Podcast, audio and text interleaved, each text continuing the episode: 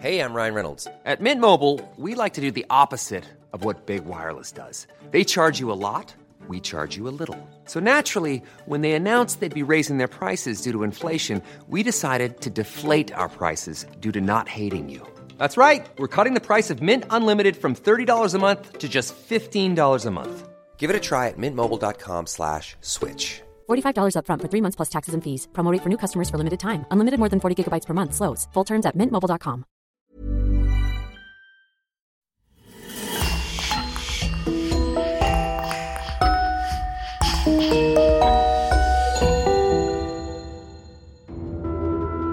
Bonjour et bienvenue à tous. Une secte de musulmans noirs a tué 14 personnes et a blessé 7 autres car ils étaient persuadés que les blancs étaient une race inférieure et qu'en tuant tous les caucasiens, ils étaient assurés d'avoir une place au paradis. Aujourd'hui pourtant, la plupart des San Franciscains n'en ont jamais entendu parler. Chaque jour, des milliers de personnes passent aux mêmes endroits où les victimes de zébras ont été abattues, sans se rendre compte des morts violentes qui ont souillé le trottoir sous leurs pieds et de la raison absurde de ceci. Voici pour vous aujourd'hui l'histoire des Zebra Killers et la secte des anges de la mort.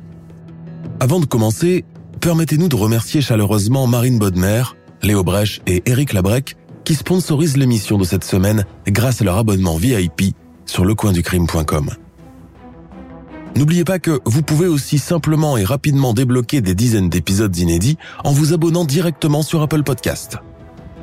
C'est important pour nous car comme vous le savez, le coin du crime survit à 100% grâce à nos éditeurs. On vous remercie infiniment et on commence maintenant cette terrible histoire. Un couple d'une quarantaine d'années, un professeur et sa femme roulaient dans la zone industrielle de San Francisco tard dans la nuit de l'automne 1973 lorsqu'un homme est tout à coup sorti de l'ombre en titubant. La zone était déserte, éclairée par de rares et faibles lampadaires jaunes, et le couple a supposé que l'homme était juste un autre ivrogne venu des quartiers pauvres. Puis, ils ont remarqué que ses mains étaient attachées derrière son dos. Le professeur est sorti de la voiture et s'est approché prudemment de l'étranger, qui marmonnait de façon incohérente et luttait pour garder son équilibre. C'est alors que l'homme se retourne, et là, le professeur va avoir un choc. L'étranger était hideusement mutilé. Sa peau pendait en bande sanglante de son crâne, comme si quelqu'un avait tailladé son visage avec une machette. Et ce n'était pas qu'une impression. Quelques heures auparavant, un groupe d'hommes avait enlevé cet homme qui s'appelait Richard Haig et sa femme Quita alors qu'ils se promenaient dans leur quartier de nuit et les avait forcés à monter dans une camionnette blanche.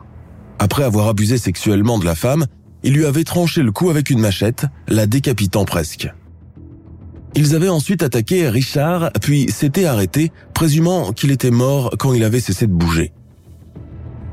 Ils avaient présumé à tort. Après le départ de la camionnette, Richard avait traîné dans la rue, titubant et manquant de tomber à chaque pas. C'était la première d'une série d'attaques violentes perpétrées par des assaillants connus sous le nom de Zebra Killers. Ces meurtres insensés ont tellement terrorisé San Francisco que pendant deux longues années, les habitants de la ville ont eu peur de se promener dans les rues après la tombée de la nuit et que les touristes ont préféré passer leurs vacances ailleurs. Voici leurs histoires.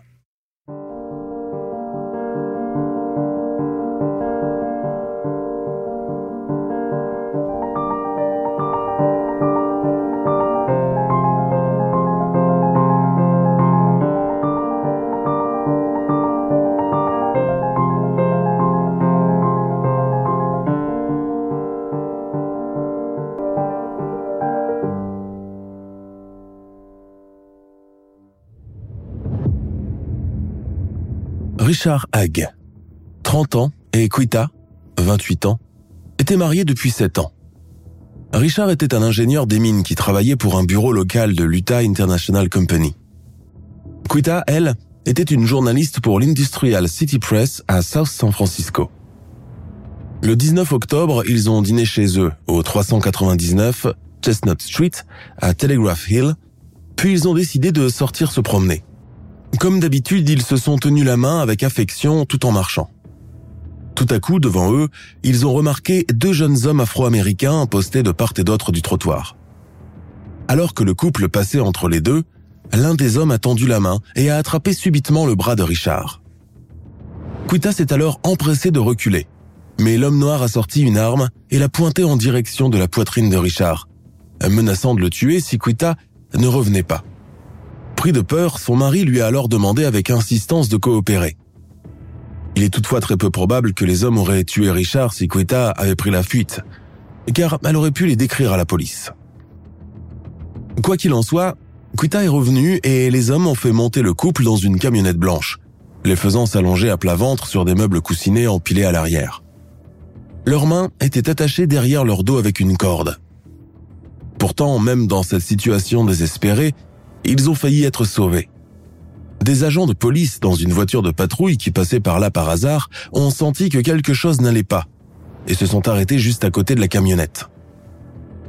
L'un d'eux a même baissé la vitre et a demandé aux hommes si tout allait bien. Tout va bien, officier, a répondu poliment le conducteur. Nous avons simplement dû réparer un pneu crevé. Les hommes étaient bien habillés et ont regardé les officiers droit dans les yeux sans sourciller.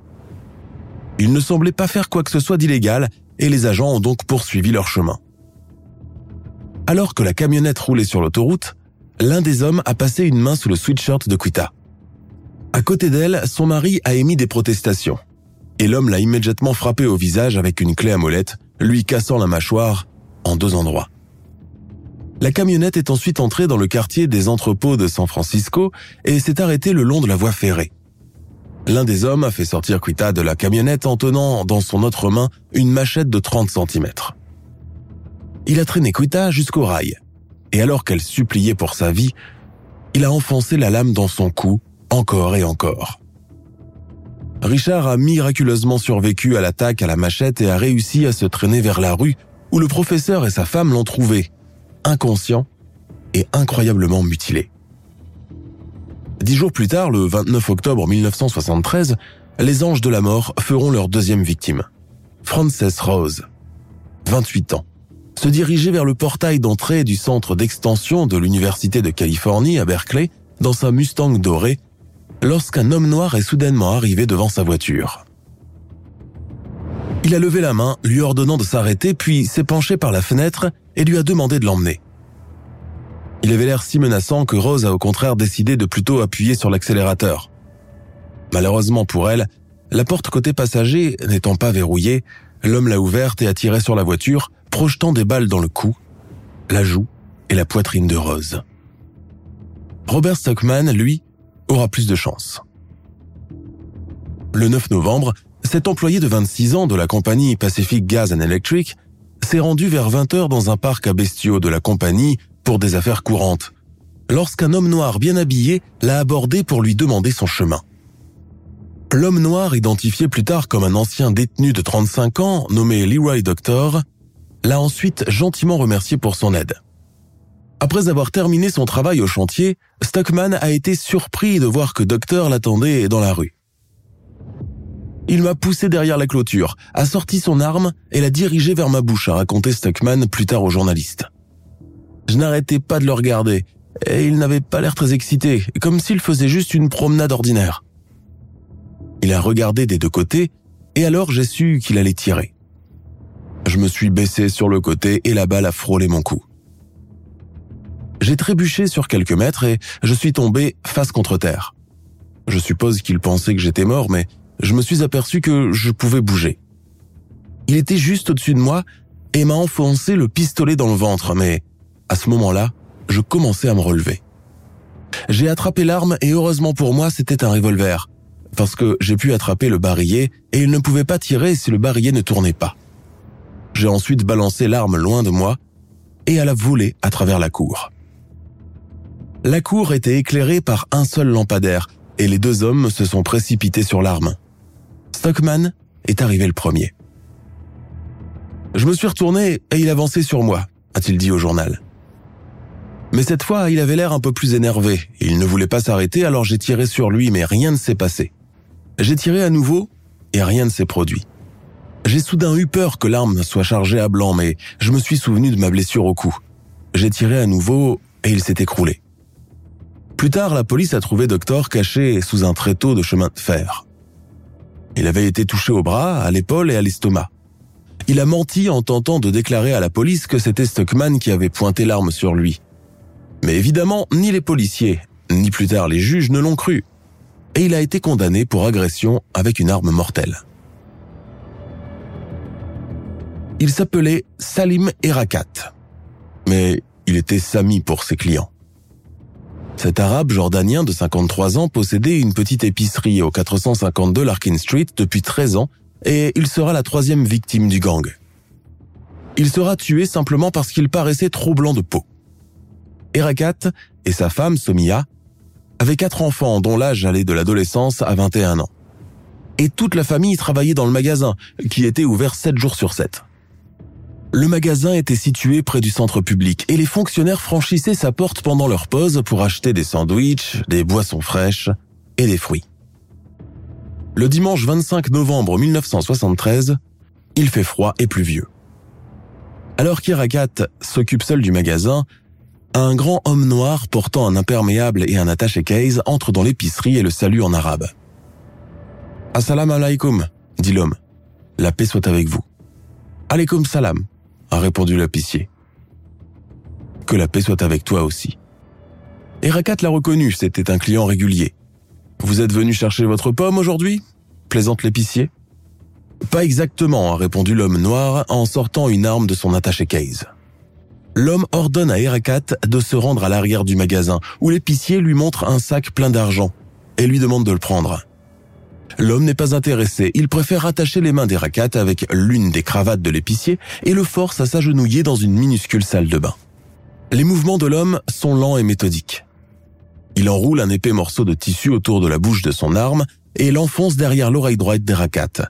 Puis il presse sur la détente, mettant ainsi fin à la vie d'un père et au rêve américain d'un immigrant. Paul Danzig, la prochaine victime, lui, n'était pas du tout ambitieux. C'était un simple héroïnomane de 26 ans. Le 11 décembre, le dernier jour de sa vie, Danzig avait envie d'une dose. Il venait d'être libéré de prison pour possession de drogue et il avait envie de se redéfoncer.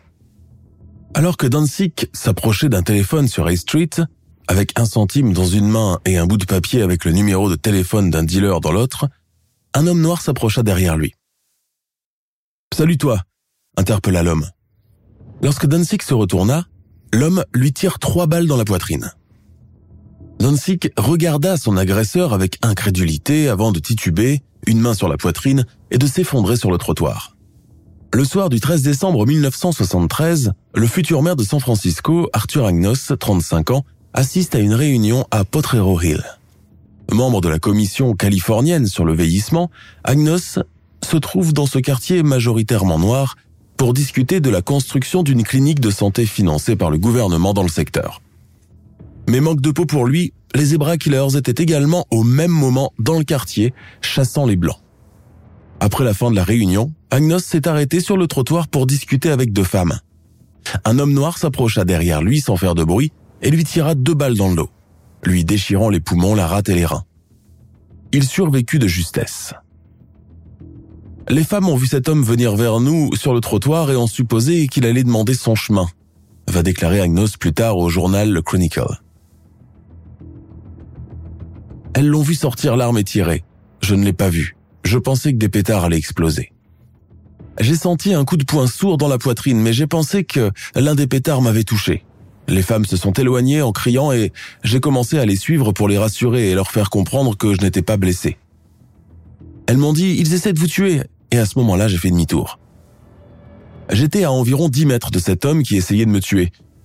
Je ne l'avais jamais vu auparavant, il se tenait là, l'arme à la main. Il n'a pas scié. Il m'a regardé l'air complètement vide. Il n'y avait pas de rictus ou d'expression moche. Il avait l'air d'être dans une sorte d'état second. Après que l'homme se soit enfui dans la nuit, Agnos a été amené dans un foyer de l'autre côté de la rue, où quelqu'un a appelé une ambulance.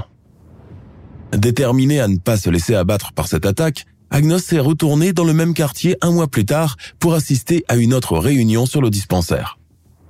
Cette fois, cependant, il a été escorté vers et depuis sa voiture par quatre policiers et il n'y a eu aucun problème. Marietta Di Girolamo, 31 ans, a été attaquée la même nuit qu'Agnos. La différence est que elle n'a pas eu la même chance. Cette femme d'un mètre 75 et de 125 kilos en avait assez d'attendre son petit ami dans son appartement. Elle a donc enfilé son manteau et a décidé d'aller le chercher dans la rue un peu après 21 heures. Elle a remonté Terreau, une rue animée bordée de bars et de boutiques. Alors qu'elle remontait la rue, un homme noir l'a soudainement poussé dans l'embrasure de la porte d'un salon de coiffure, a sorti une arme et lui a tiré deux balles en plein dans la poitrine. Elle s'est retournée pour faire face à la porte du salon de coiffure et l'homme lui a tiré une nouvelle fois dessus dans le dos. Elle s'est effondrée sur le trottoir et est morte entourée d'inconnus. Angela Roselli, une étudiante de 20 ans, était de bonne humeur en cette nuit du 20 décembre 1973. Elle s'était rendue à une fête de Noël où elle a bu quelques verres avec des amis et se réjouissait enfin de faire une pause dans ses études. Alors qu'elle gare sa voiture près de son appartement dans le Haight, elle remarque deux hommes noirs qui discutent dans une voiture garée en double fil un peu plus loin dans le quartier. L'un d'eux en sort brusquement et commence à marcher vers elle. Elle a pensé qu'il allait la draguer. Elle s'est immédiatement redressée et a esquissé sans le vouloir un petit sourire. Il avait un très beau manteau de couleur claire et il avait l'air plutôt bel homme, a-t-elle déclaré plus tard au Chronicle. Je n'ai pas vu l'arme. Il devait l'avoir dans sa manche. J'ai cru que les deux premiers coups étaient des pétards. Le troisième coup m'a fait perdre ma jambe. Je suis tombé et j'imagine que ça m'a évité de recevoir mon quatrième tir dans la tête. Le troisième tir avait entaillé sa colonne vertébrale. Rosalie a passé des semaines en physiothérapie, mais elle s'en est tirée. Hilario Bertuccio, abattu la même nuit, n'a pas survécu. Ce concierge de 81 ans travaillait dans l'entreprise d'embouteillage 7-Up dans le quartier de Bayview à San Francisco. Un quartier où la criminalité est élevée. Après avoir fini de balayer le quai, il récupérait sa bouteille de 7-Up gratuite du soir et la mettait dans son petit sac en papier. Il y avait un kilomètre de marche jusqu'à son appartement, mais Bertuccio aimait ça. Malgré sa famille et ses amis qui le pressaient de prendre sa retraite, Bertuccio aimait rester actif. C'était un homme de petite taille, à peine 1m60, et il avait un nombre impressionnant de cheveux blancs épais. Le vieil homme n'a probablement rien trouvé d'inhabituel dans la silhouette qui descendait le trottoir vers lui. Il faisait trop sombre pour voir l'arme qu'il tenait. Mais alors que l'inconnu se rapprochait, il a ouvert le feu sur Bertuccio, lui tirant quatre balles dans l'épaule et la poitrine. La précieuse bouteille de 7-Up du vieil homme s'est brisée sur le ciment à côté de l'endroit où il est tombé. Heureusement, Bertuccio est mort presque instantanément. Deux jours plus tard, le 22 décembre, deux autres personnes blanches sont mortes. Peu après 20 heures, Neil Moynihan, 19 ans, marchait dans une rue près du Civic Center. Moynihan, un Irlandais américain de cinquième génération, résident à San Francisco, venait de faire ses achats de Noël et avait acheté un ours en peluche pour sa petite sœur. Alors qu'il passait devant l'hôtel Civic Center, portant avec précaution son paquet, un homme noir s'est approché et lui a tiré une balle dans le visage, le cou et le cœur. Il s'est effondré sans vie sur le trottoir, l'ours en peluche éclaboussé de son sang. Le meurtrier de Moynihan s'est enfui par une ruelle où il a rencontré Mildred Osler, 50 ans, qui marchait vers son arrêt de bus. Le tueur s'est approché de Osler et lui a tiré quatre balles dans le sein gauche, avant de continuer à descendre la rue en trottinant, sans doute très content de lui. Il avait éliminé deux blancs en six minutes. Cette fusillade a déconcerté la police. Il semble qu'il y ait une absence totale de motifs. Pas de vol, pas de viol, pas de dispute avant que les balles ne soient tirées. C'était le pire cauchemar de tout citadin. Une violence aléatoire et insensée. Personne n'était en sécurité. La répartition ethnique des crimes était tout aussi troublante. Dans tous les cas, les tueurs étaient noirs, les victimes blanches. Les autorités savaient certaines choses sur les tueurs. À chaque fois, le tireur s'était approché de sa victime, lui avait tiré plusieurs balles à bout portant, puis s'était enfui à pied. Ah oui, et autre chose, le ou les tireurs privilégiaient un pistolet de calibre 32. Les douilles étaient éparpillées sur la chaussée sur chaque scène de crime. C'est dans la nuit du lundi 28 décembre que le bilan sera le plus lourd, puisque des tireurs itinérants ont tué quatre blancs. Ce soir-là, Jen Holly, 45 ans, a décidé de faire une lessive au Lightning Coin Laundrette, à quelques rues de chez elle. Elle était la seule personne blanche dans la laverie et pendant que ses vêtements tournaient dans les laveuses, elle sirotait un soda au raisin et partageait un journal avec un autre client, un homme noir qui était assis à côté d'elle. Alors qu'elle mettait la main dans un sèche-linge pour en sortir ses vêtements, un homme noir a soudainement pointé une arme sur elle et lui a tiré deux balles dans le dos. Elle s'est effondrée contre la rangée de séchoirs en acier inoxydable et l'homme noir avec qui elle partageait le journal s'est précipité sur elle et a tenté de lui sauver la vie. Mais bien évidemment, il était déjà trop tard. Des témoins ont décrit son assassin comme un homme noir, grand et mince, portant un manteau de cuir de trois quarts de longueur et une moustache épaisse. L'homme a fui la scène dans une Cadillac de 1969. Lorsque son mari, George Holly, est rentré d'une réunion de travail un peu après 22h30, il a été surpris de voir que sa femme était encore à la laverie automatique. Alors naturellement, je me suis promené sur Silver Avenue pour l'aider à ramener ses affaires, a-t-il déclaré plus tard aux journalistes. Et au lieu de cela, j'ai trouvé son linge éparpillé par terre et un inspecteur de la criminelle qui m'a dit qu'elle était morte. Holly a décrit son épouse comme une femme qui avait un rire contagieux et qui était très sociable. Le couple aurait célébré cette année-là son 25e anniversaire de mariage. Tana Smith, 32 ans, secrétaire chez Bechtel Corp, vivait seule dans un appartement au 2908 California Street. Elle avait récemment perdu beaucoup de poids et avait décidé d'acheter du matériel dans un magasin de tissus près de son appartement pour se coudre une nouvelle tenue pour fêter l'événement. Vers 20h, Smith s'est arrêté à l'intersection de Geary Boulevard et Divisadero Street. Un homme noir portant une moustache et un manteau sombre s'est alors approché d'elle et lui a tiré deux balles dans le dos. L'homme s'est enfui à pied et une foule s'est rassemblée. Elle est morte peu de temps après l'arrivée de l'ambulance. Sur le lieu du crime, la police a de nouveau trouvé des douilles de calibre 32 et a immédiatement compris qu'il s'agissait d'un autre coup des Zebra Killers. Vincent Wallin a été tué le jour même de son 69e anniversaire. Ce garde-côte et ébéniste à la retraite vivait dans une maison de retraite. Il aimait nourrir les pigeons sur les marches de l'hôtel de ville et jouer au domino avec ses amis. Pour fêter son anniversaire, il s'était arrêté pour prendre des beignets et du café. Sa collation préférée, trois fois dans trois endroits différents. Ensuite, il s'est rendu dans une salle de billard à quelques rues de là pour jouer au billard.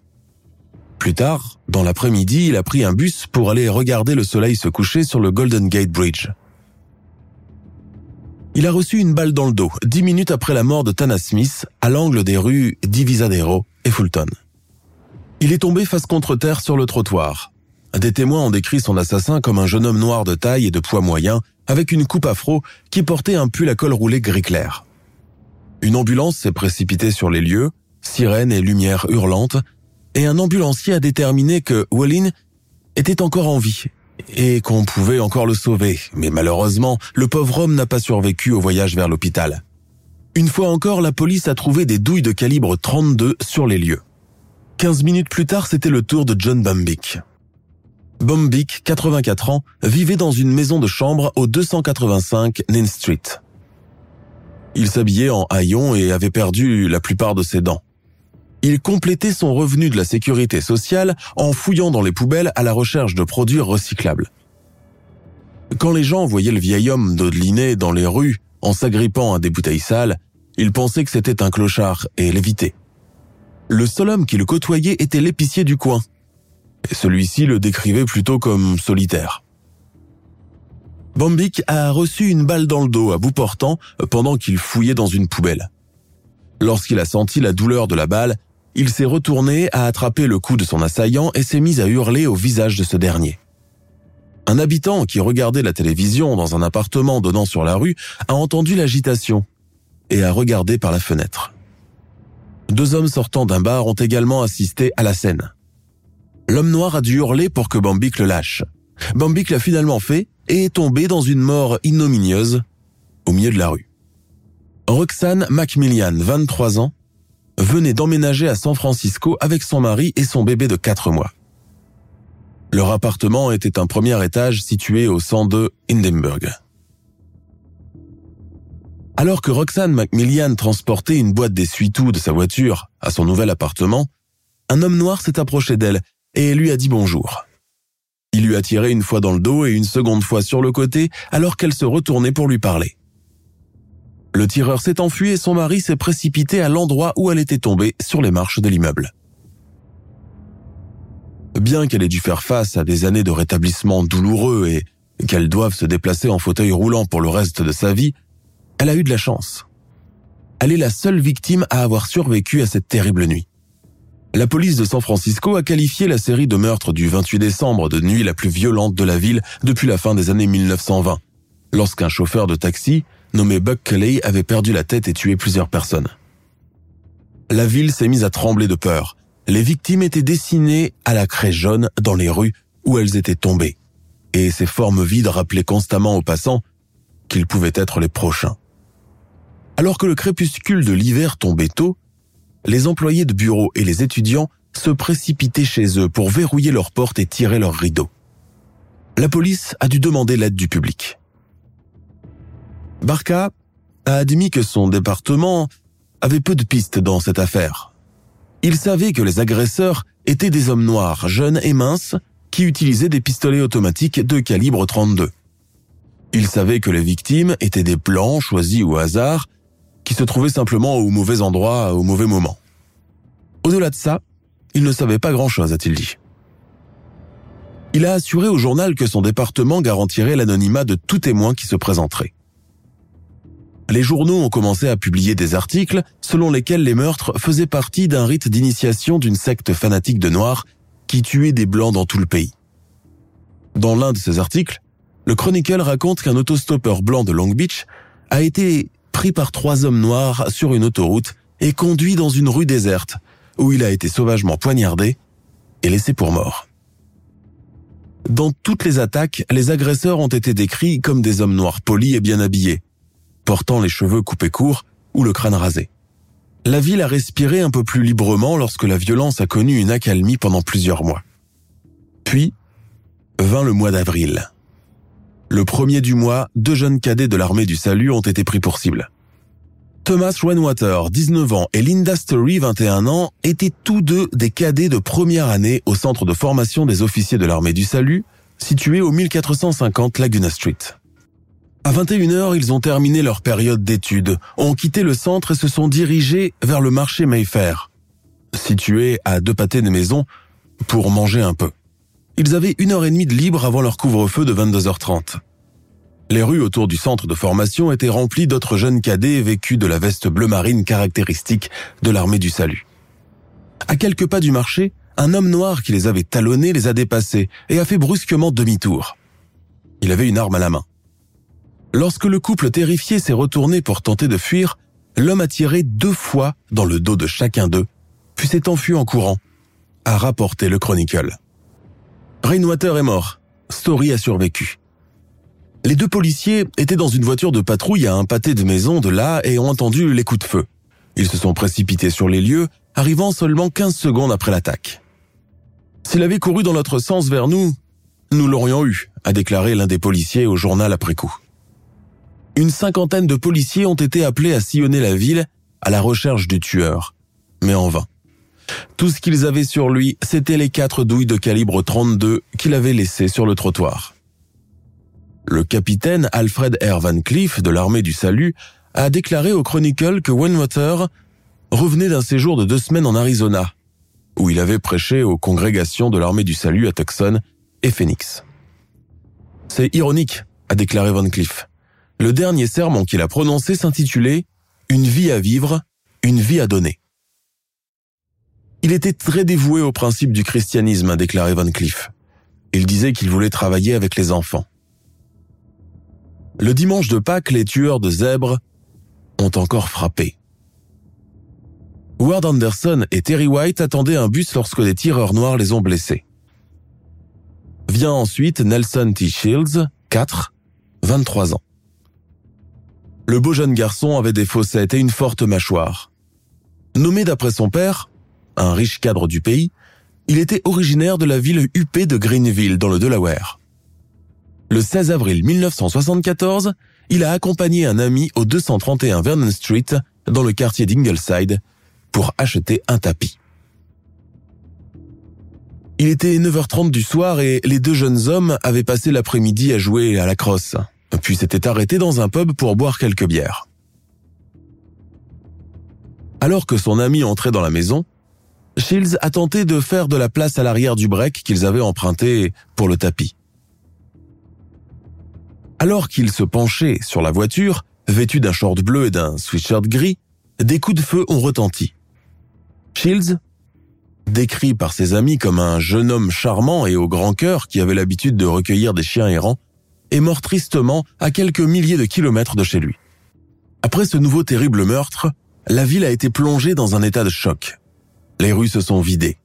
Les étrangers se sont regroupés aux arrêts de bus, discutant nerveusement et regardant dans la rue à la recherche du bus trop. Alors que les histoires choquantes du tueur aux zèbres ont fait la une des journaux nationaux, l'industrie touristique florissante de San Francisco a subi un coup dur. Tous les visiteurs potentiels avaient réservé leurs vacances ailleurs. Même North Beach, un quartier où la vie nocturne est animée 7 jours sur 7 par de nombreux restaurants italiens et sex shops, était déserté à la nuit tombée. Le Chronicle a rapporté qu'un bal très médiatisé avec un orchestre de 18 musiciens n'a attiré que 10 personnes. Les cinémas et les grands restaurants qui proposaient un service de voiturier ou un parking ont fait de meilleures affaires que ceux qui n'en proposaient pas. Les gens ne se promènent tout simplement plus dans les rues après la tombée de la nuit, a déclaré Dave Rosenberg, un habitant de North Beach au journal. Pendant ce temps, des dizaines de policiers frustrés parcourirent la ville dans des voitures banalisées sans jamais trouver aucune activité suspecte. Le lendemain du meurtre de Shields, le SFPD a tenu une conférence de presse et annoncé un plan controversé qui, espérait-il, mettrait fin au meurtre. Ils ont remis aux journalistes la première description complète et les premiers croquis d'un tueur zébré présumé. Un homme noir avec une courte coupe afro et un menton étroit. L'un des croquis le montre portant un bonnet tricoté, l'autre non. Il s'agit d'une situation extraordinaire qui appelle des mesures extrêmes, a déclaré le maire Joseph Aliotto à la presse. Nous allons arrêter tous les gens à San Francisco qui ont ce profil. Nous allons donc arrêter un grand nombre de personnes. Nous demandons la coopération des citoyens et nous voulons les assurer que nous serons attentifs à leurs droits constitutionnels. Des centaines de policiers se sont déployés dans toute la ville pour arrêter, fouiller et interroger les jeunes hommes noirs qui ressemblaient de près ou de loin aux portraits robots. Ils ont appelé cela l'opération Zebra. L'un des premiers hommes arrêtés a été Robert Brooks, un agent de sécurité privé de 23 ans. Il portait un long manteau noir, avec un col en fourrure, des chaussures à semelles compensées et un bonnet en tricot orange et marron, lorsqu'une voiture de patrouille banalisée s'est arrêtée à côté de lui alors qu'il attendait un bus dans la Mission District. Ils m'ont fait monter dans la voiture et m'ont posé des questions sur les meurtres, a déclaré Brooks au Chronicle. Ils voulaient savoir si j'avais des informations de première main. Brooks a dit aux flics que la seule chose qu'il savait sur les tueurs zébrés était ce qu'il avait vu à la télévision et lu dans le journal. La première chose qu'il a faite après que les flics l'ont relâché a été de jeter son bonnet de bas pour éviter de futurs interrogatoires, a-t-il raconté au journal. Je pense que le maire persécute la communauté noire pour les actes de quelques fous, a déclaré Brooks au Chronicle. Si les meurtres continuent, d'autres personnes parlent de représailles contre les noirs. Ce sera dommage. La situation est déjà assez mauvaise maintenant. La Bay Area Association of Black Psychologists and Black Psychiatrists of Northern California ont également critiqué le pro-village, affirmant qu'il augmentait le potentiel de confrontation violente entre les résidents noirs et blancs. Lorsque le chef de la police a tenté d'apaiser les craintes de l'association en promettant d'engager 28 officiers noirs pour travailler sur l'affaire Zebra, Obredent, psychiatre à l'hôpital Mount Zion, s'est moqué.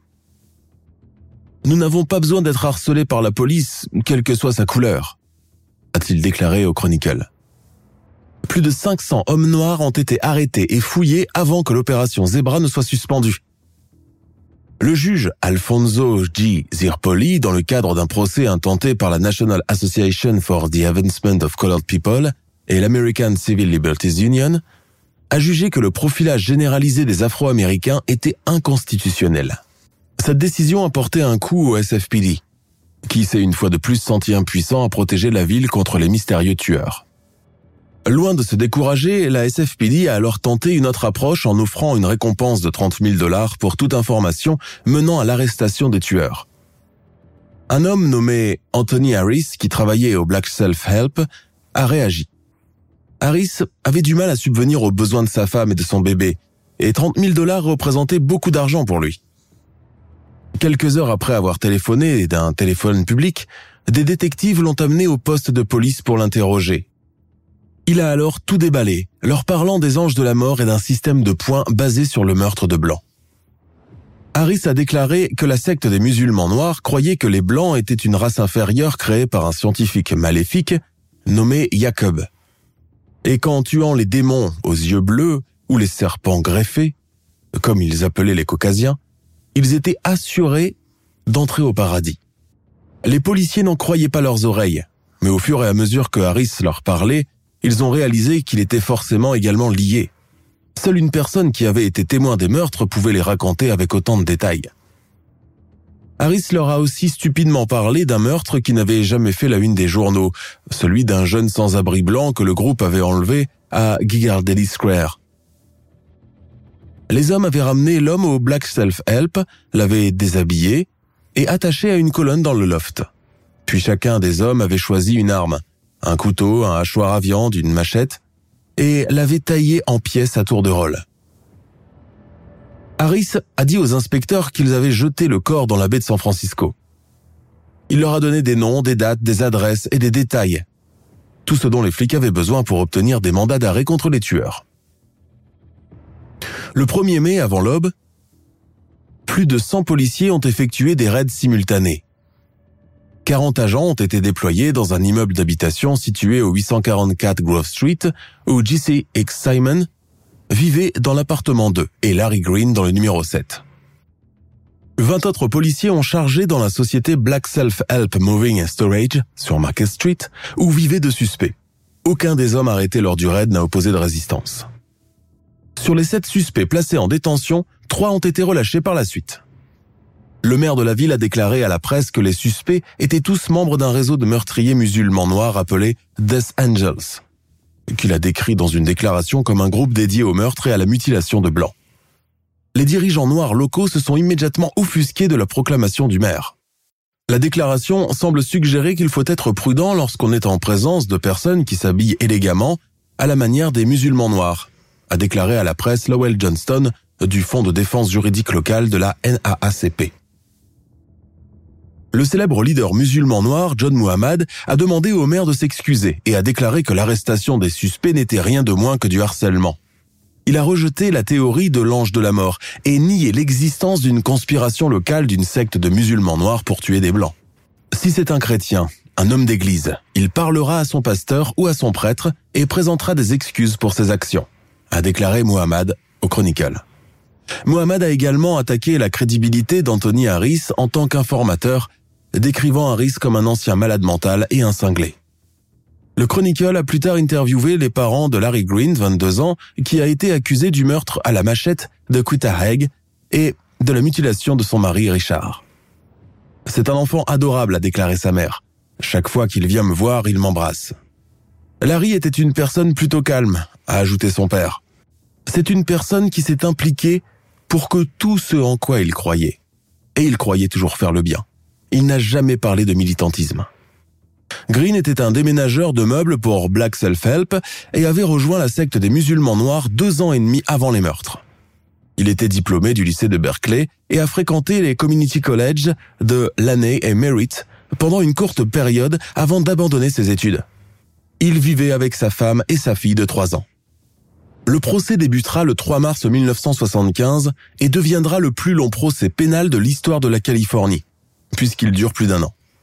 Le juge de la Cour supérieure, Joseph Karesh, va présider l'affaire qui comprenait 181 témoins et 3,5 millions de mots de témoignages. L'association pro-noir La Nation de l'Islam a désigné des avocats pour Simon, Green et Moore, mais a refusé de représenter Cooks après qu'il ait plaidé coupable du meurtre de Frances Rose. Lui a reçu un avocat commis d'office. Anthony Harris a témoigné pendant 12 jours et a tout déballé, fournissant des détails macabres sur la manière dont Green avait tué Quita Hag à coups de hache et dont J.C. Simon avait tué Tana Smith. Il a nié avoir fait du mal à l'une des victimes. La défense a attaqué le témoignage de Harris, racontant sa longue histoire de difficultés émotionnelles et a rejeté la responsabilité des meurtres sur lui et lui seul. Quant aux accusés, Manuel Moore était calme et a fait bonne impression auprès des jurés, mais il a donné un témoignage contradictoire sur les dates et les événements. Simon s'est discrédité en affirmant avoir reçu la visite d'Allah. Green s'est exprimé clairement et Cooks n'a pas témoigné du tout. Il n'a fallu que 18 heures au jury pour parvenir à une décision unanime, déclarant les quatre accusés coupables de meurtre au premier degré et de complot en vue de commettre un meurtre au premier degré. Chacun a été condamné à la prison à vie. Green a rigolé à la lecture du verdict. Au cours des décennies qui ont suivi leur emprisonnement, les hommes ont demandé, et se sont vus refuser, la libération conditionnelle à de multiples reprises. Dwight Stallings et quatre autres hommes avaient aussi été arrêtés en tant que suspects dans les meurtres de Zebra. Mais ils ont été relâchés par manque de preuves. C'est le 22 décembre 1995 que Stallings, un docker de 49 ans, a été retrouvé mort de cause inconnue. L'inspecteur des homicides à la retraite, Rothea Guilford, qui était l'homme qu'il avait arrêté dans les années 1970, a déclaré Je sais qu'il a acheté des munitions, je ne sais pas s'il a jamais appuyé sur la gâchette, mais je sais qu'il était impliqué. Après que Stallings a été libéré pour l'affaire Zebra, il a mené une vie tranquille de docker, élevant sa famille. L'endroit où les meurtriers travaillaient et où certains vivaient, Black Self Help Moving and Storage, est maintenant un magasin d'antiquités. Récemment, un employé du magasin a autorisé une journaliste à entrer après avoir promis de ne pas publier l'adresse, de ne pas prendre de photos et de ne pas discuter de l'affaire avec les autres employés qui n'étaient pas au courant de l'histoire du lieu. Le loft où les tueurs zébrés se réunissaient pour se livrer à une frénésie de haine il y a une quarantaine d'années est maintenant rempli de vieux meubles. La colonne centrale où les tueurs auraient attaché un SDF nu avant de le découper à mort est obstruée par des commodes et des chaises. À quelques rues de là, à l'endroit où Neil Moynihan a été abattu près de l'hôtel Civic Center, alors qu'il portait l'ours en peluche qu'il avait acheté pour le cadeau de Noël de sa sœur, les taches de sang ont depuis longtemps disparu tout comme le souvenir des six mois de terreur des tueurs du zébra.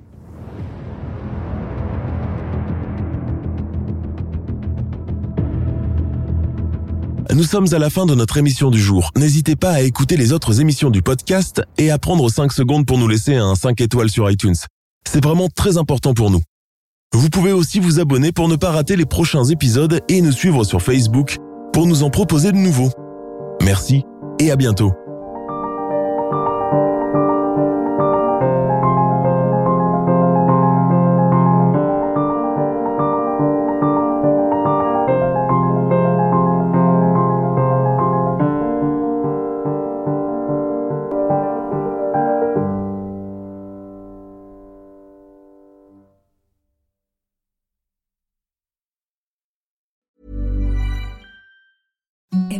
The softest sheets you've ever felt. Now imagine them getting even softer over time. That's what you'll feel with Bowl and Branch's organic cotton sheets. In a recent customer survey, 96% replied that Bowl and Branch sheets get softer with every wash. Start getting your best night's sleep in these sheets that get softer and softer for years to come. Try their sheets with a 30-night guarantee. Plus, get 15% off your first order at bowlandbranch.com. Code BUTTERY. Exclusions apply. See site for details. Hi, I'm Daniel, founder of Pretty Litter. Cats and cat owners deserve better than any old-fashioned litter. That's why I teamed up with scientists and veterinarians to create Pretty Litter. Its innovative crystal formula has superior odor control and weighs up to 80% less than clay litter. Pretty Litter even monitors health by changing colors to help detect early signs of potential illness. It's the world's smartest kitty litter. Go to prettylitter.com and use code ACAST for 20% off your first order and a free cat toy. Terms and conditions apply. See site for details.